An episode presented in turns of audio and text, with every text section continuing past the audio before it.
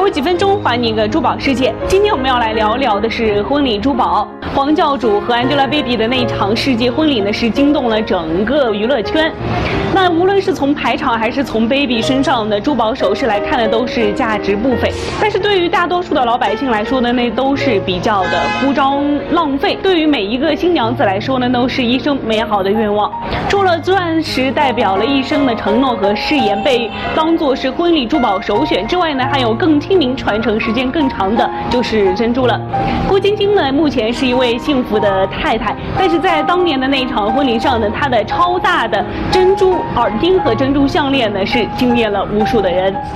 郭思燕主演的《父亲一角》中最动人的瞬间呢，就是披着雪白的婚纱牵手父亲的那一瞬间了。她纯白的珍珠项链搭配着雪白的婚纱呢，简直是美丽动人。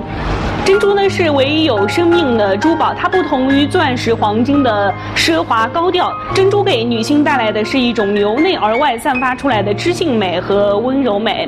婚礼呢是一件神圣而美好的事情，珍珠呢又代表了它的美好、纯洁、包容这样的美好寓意在里面。所以说婚礼的时候呢，也不妨来可以选择珍珠来当你的婚礼珠宝。好了，今天要给大家留一个话题来讨论，就是你觉得结婚到底要选什么样的珠宝？把你的想法留在我们的评论下方。好的，今天的珠宝美美说到这里就结束了，我们下期再见，拜拜。